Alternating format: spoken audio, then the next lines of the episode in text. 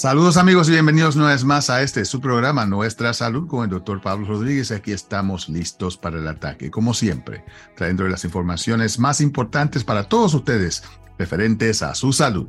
Salud física, mental, política, económica, salud universal se consigue aquí a través de Latina 100.3 y siempre gracias al patrocinio de Neighborhood Health Plan de Rhode Island, nuestros socios de la salud.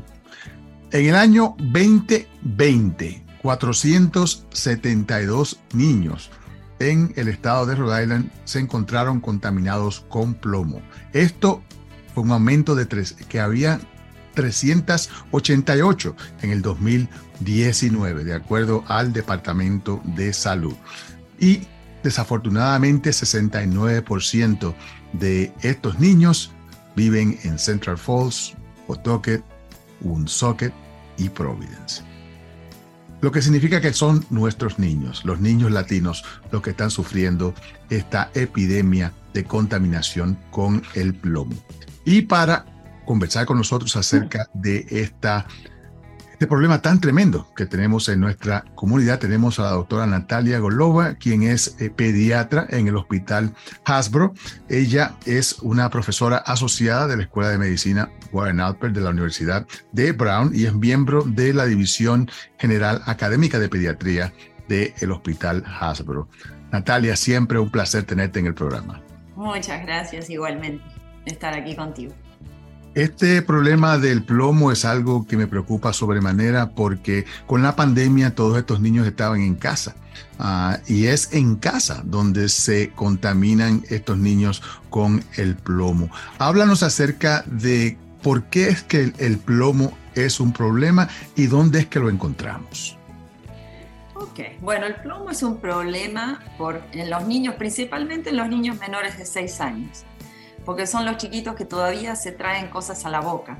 El plomo eh, se encuentra en el polvo, eh, primordialmente en las casas construidas antes del año 1978. Eh, entonces, las familias que viven en casas construidas antes de esa época, los niños tienen más riesgo porque eh, sobre todo si la pintura, o sea, las casas de esa época, la pintura de esas casas es la que contiene el plomo. Entonces, cuando se empieza a descascarar la pintura, se empieza a resquebrejar, se hacen reformas en esas casas, eh, se larga el polvo, la pintura en sí, los pedacitos de pintura o el polvo que eso genera. Entonces se encuentra en la, adentro de las casas, pero también afuera de las casas en el polvo donde los niños juegan, si juegan afuera, alrededor de las casas o en las plazas, porque el polvo vuela. Entonces, en los barrios, digamos, no solamente adentro de las casas, pero también puede ser afuera. Así que estos pueblos donde las casas pues son más viejitas, como en Central Falls, como en Providence, como en Woonsocket, como en Pawtucket, entonces pues esto es algo que no solamente se limita a, a, la casa de por sí, sino que el territorio a su alrededor puede también estar contaminado. Exactamente.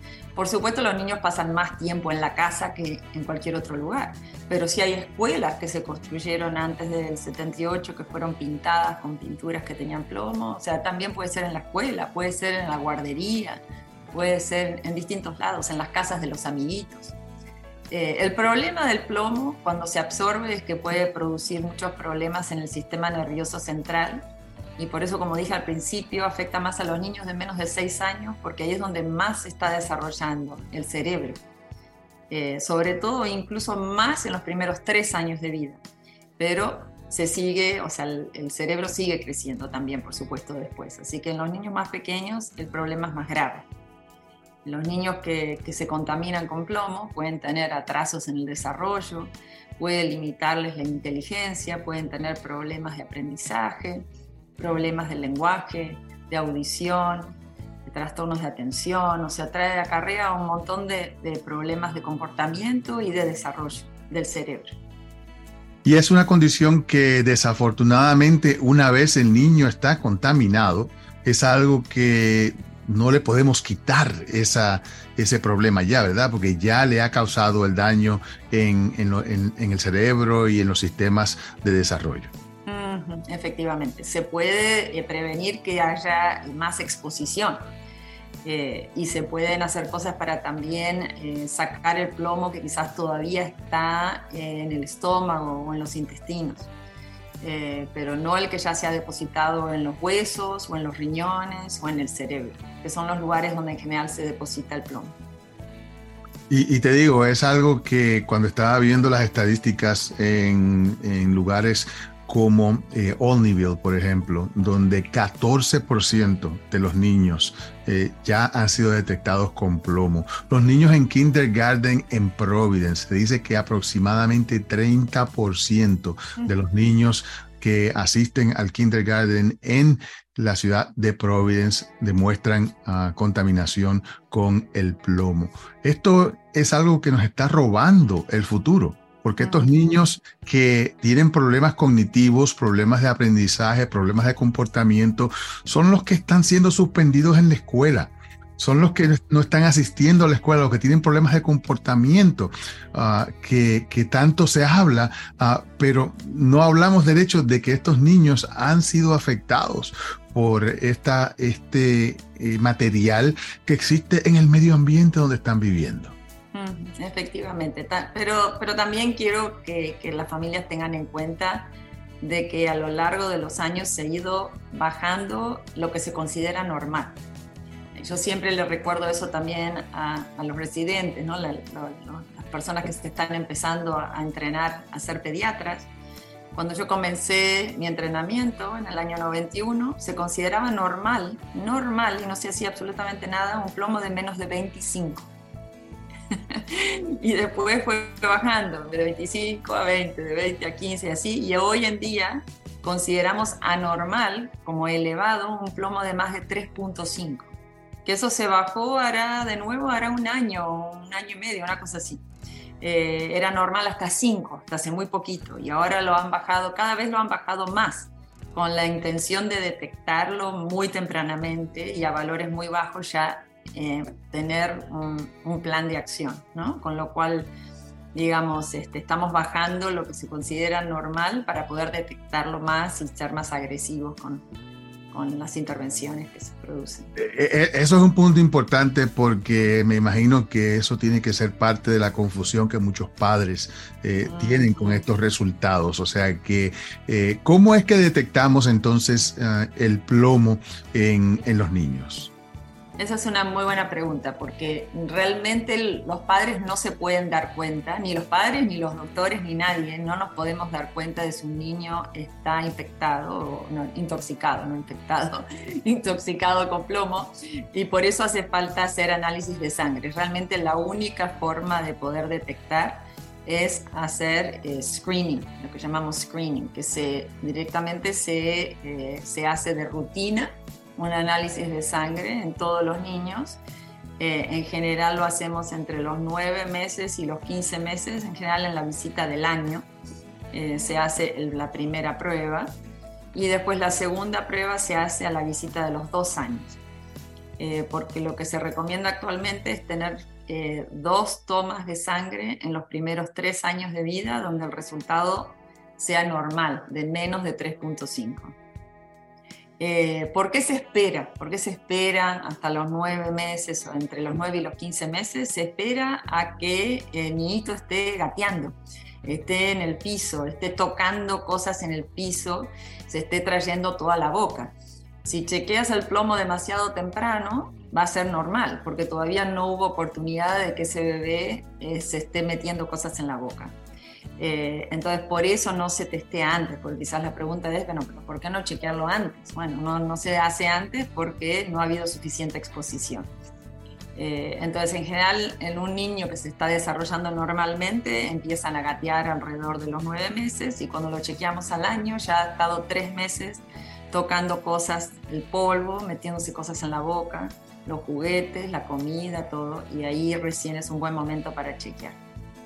Ya entiendo. Y entonces por eso es que eh, tú dices que han cambiado los niveles considerados como normal en un niño, simple y sencillamente para identificar esos lugares que están contaminados para entonces poder intervenir con esos hogares, poder intervenir con el polvo, con la tierra, con, sea con la pintura, con la casa y así prevenir que esos niños ah, pues eh, desarrollen condiciones problemáticas de comportamiento, de aprendizaje. Eh, pero, pero la pregunta que yo quiero hacerte es esta. Eh, en ese nivel de 3.5, creo que es 3.5 microgramos por decilitro, ¿verdad? Es la medida. Ah, e, en esa medida de 3.5, tenemos un niño que ya tiene 3.5. Ah, ¿Ese niño va a tener problemas o simplemente es un nivel eh, básico para intervenir? Eh, eso no, no, no te lo puedo decir, porque así como hace 10 años un nivel normal era 10, ahora el nivel normal es 3.5, capaz que en 5 años más lo que se considere normal sea 1 o 0, 0. O sea, 0 es cuando realmente no hay ningún efecto, cuando es 0. 3.5 eh, probablemente es un efecto mínimo pero no, no puedo decirte que no haya ningún efecto en cuanto al desarrollo. Eso es un, punto puede haber. Sí, no, exacto. Eso es un punto importante porque el plomo es un veneno en cualquier nivel.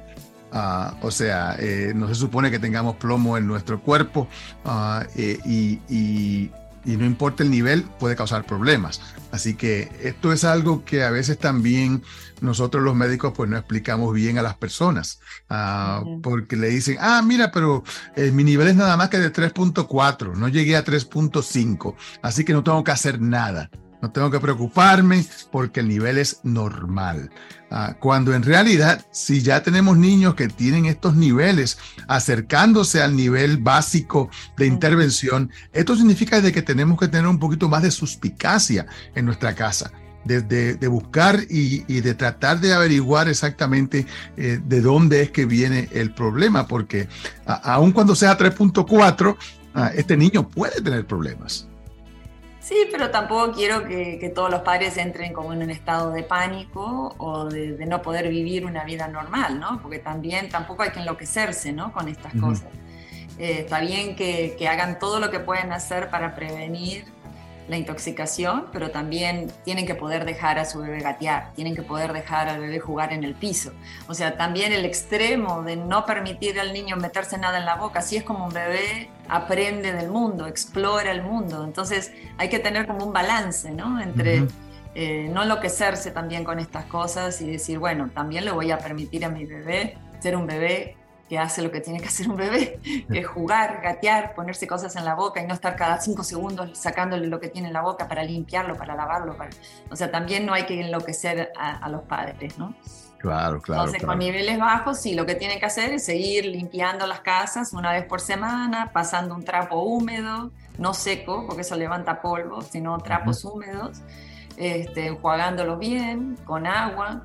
Este, y bueno, limpiando los juguetes una vez por semana, eh, quizás sacándose los zapatos, si están entrando de afuera, sacándose los zapatos por si vienen con polvo, con tierra, fijándose de que no haya pintura descascarada en las ventanas, en las puertas, si hay pintura descascarada, quizás que taparlo con duct tape, con tela adhesiva para que no se siga descascarando. Y si tienen alguna pregunta o preocupación, siempre hay pueden llamar al Departamento de Salud o hay la agencia del, del Environment para que vengan a hacer una inspección a la casa y vean de dónde, pues, si es que la casa tiene plomo. Sí, el ayuntamiento, el City Hall, todos los ayuntamientos en el estado de Rhode Island tienen programas, no solamente de detección de plomo, sino programas de, remediación, de decontaminación. O sea que a, veces las personas piensan, ay Dios mío, me va a costar miles de dólares el, tener que cambiar la pintura de la casa y hacer la remediación necesaria, pero en realidad hay muchísimos programas eh, locales y federales que ayudan a las personas a poder costear el cambio. Y en realidad, cuando estamos hablando de un cambio de pintura, señores, estamos hablando del cerebro de nuestros niños. O sea que eh, en realidad el costo para, para un niño que que no pueda desarrollarse normalmente es muchísimo mayor que el costo de pintar una casa nuevamente o de remediar este problema de, eh, de, la pintura con plomo.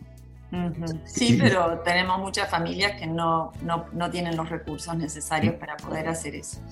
Eh, eh, muchas de las familias, por lo menos que nosotros atendemos, son familias de bajos recursos que justamente por eso viven en casas que están eh, no tan bien mantenidas, casas más viejas, alquilan, la mayoría no son dueños de esas casas, alquilan y los landlords o landladies eh, muchas veces no quieren incurrir en esos costos, así que no, no es un tema tan sencillo, no es cuestión de solamente volver a pintar la casa.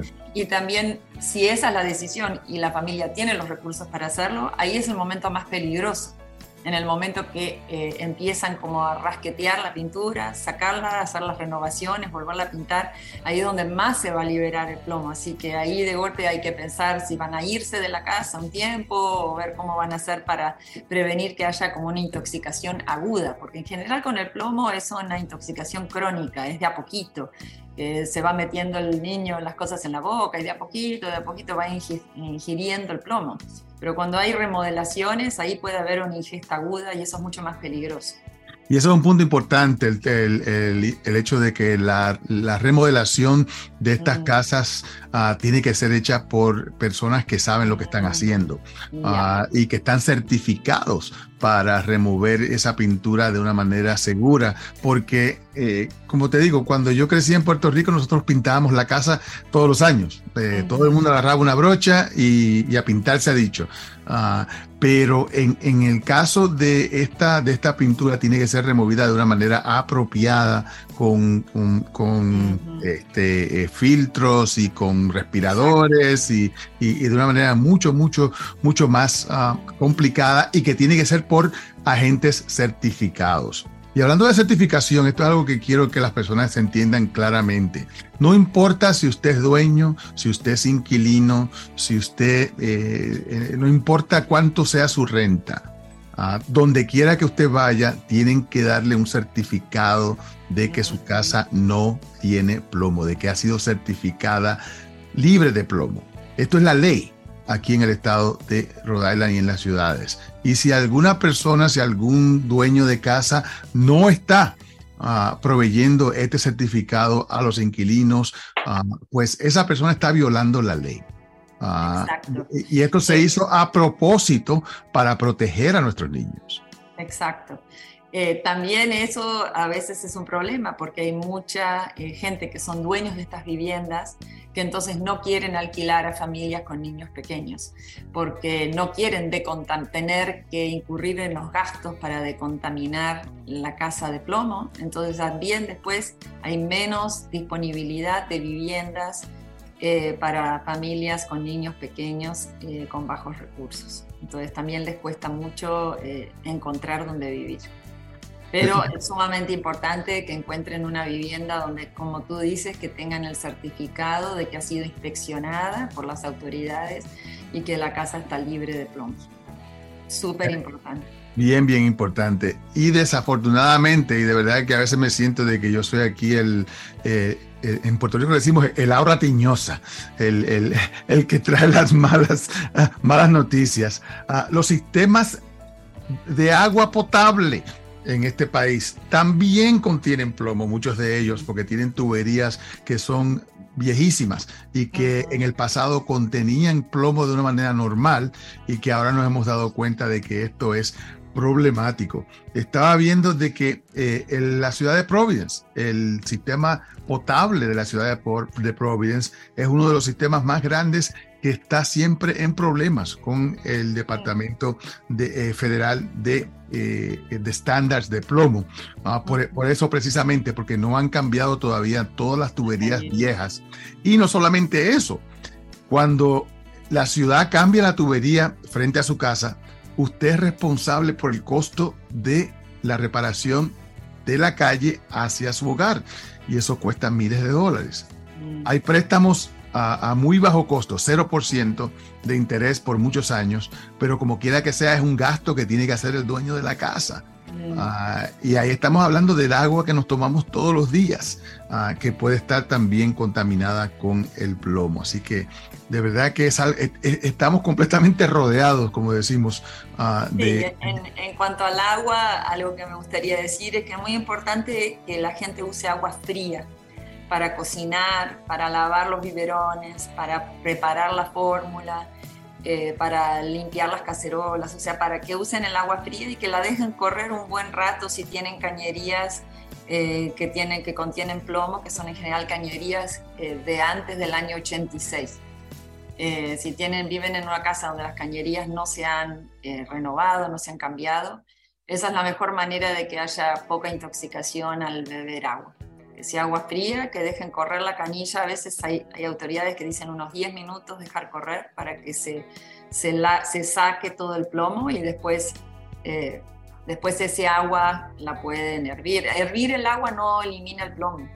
Y también hay ciertos filtros eh, que se pueden poner, pero no todos los filtros eh, sacan el plomo, así que tienen que fijarse muy bien que sean filtros que realmente filtran el plomo, si es que van a poner un filtro en la canilla.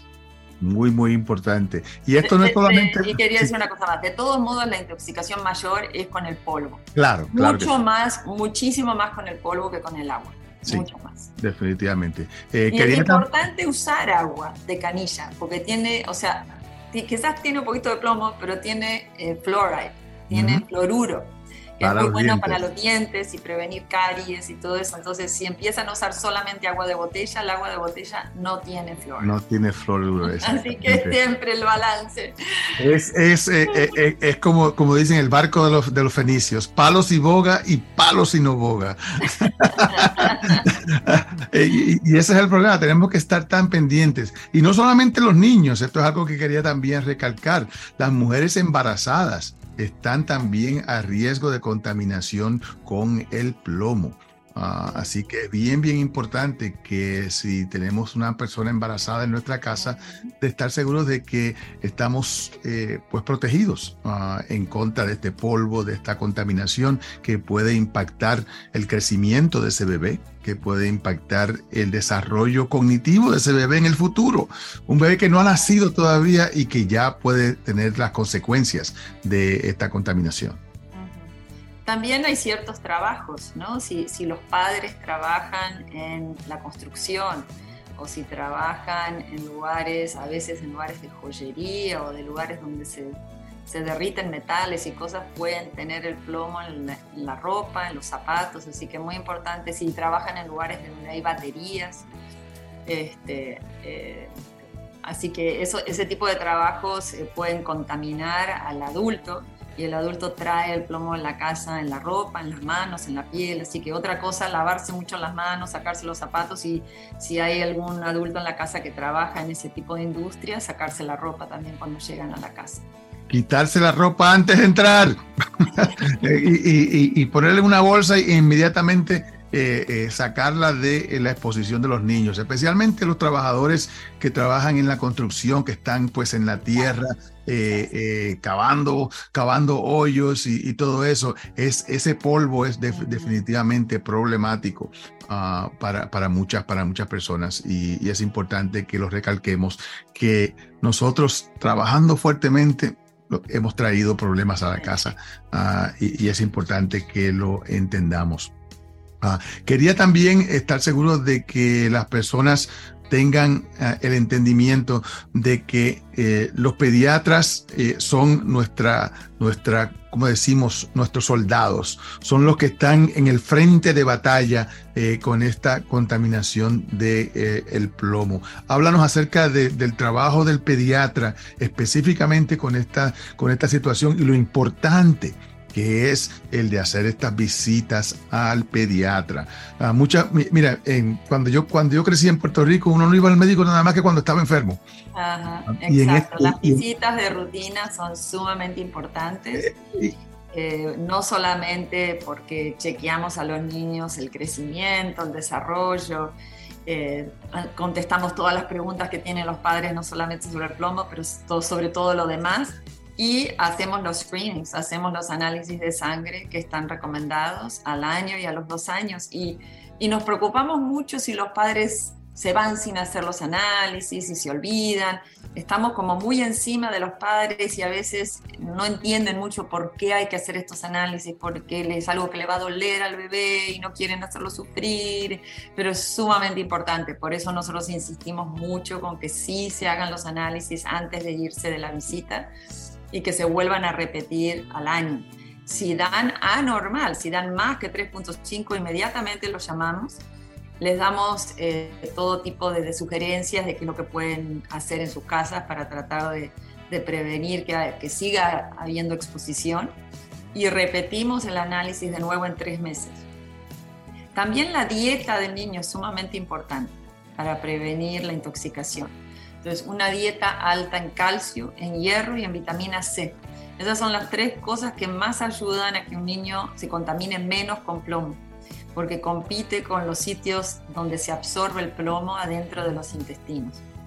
Entonces, si come muchas cosas con calcio, leche, yogur, helado, queso, todo lo que tenga calcio, comidas con hierro, como carnes magras, eh, pescado, nueces, peanut butter, em, eh, huevos, o sea, un montón de cosas, cereales fortificados con hierro. Y también eh, comidas que contengan vitamina C, como naranjas y pomelos. un montón de, las cosas que comemos están fortificadas también con vitamina C. Eh, las batatas, el bueno, brócoli, un montón de cosas que tienen contienen vitamina C. Pero esto va a ayudar mucho. Una dieta, digamos, baja en grasas y alta en este tipo de comidas previene la intoxicación también del plomo. Perfecto, de verdad que aprendí mucho en el día de hoy y espero de que nuestra audiencia también pues haya aprendido y que tomen eh, cartas en el asunto, visite su pediatra, siga las instrucciones de su pediatra y hágase las pruebas, haga, las pruebas a su niño para que no tenga que sufrir las consecuencias de la contaminación de plomo en el futuro. Natalia, un placer tenerte en el programa. Bueno, muchas gracias, Pablo. Y gracias a todos ustedes por estar con nosotros en el día de hoy. Recuerden que pueden pasar por nuestro sitio web, nuestrasalud.com, donde están todos estos programas en podcast y ya prontamente vamos a tener nuestra lista de médicos que hablan español, la enciclopedia médica, una lista de recursos, ah, mucha, mucha información para todos ustedes acerca de su salud. Gracias por estar con nosotros en el día de hoy. Se despide de ustedes su servidor de siempre, el doctor Pablo Rodríguez. Neighborhood Health Plan de Rhode Island quiere que se mantenga saludable durante la temporada de gripe y resfriados. Habla Paula Ceballo, gerente de cuidado médico, para recordarle que se proteja de la gripe con la vacuna antigripal. Además, debe tener al día su vacuna contra el COVID. Si tiene alguna pregunta, hable con su doctor de cabecera. Con Neighborhood puede obtener un seguro de salud asequible y de alta calidad para usted y su familia. Para aprender cómo afiliarse, llame al 1-800-459-6019. En Neighborhood estamos aquí para usted.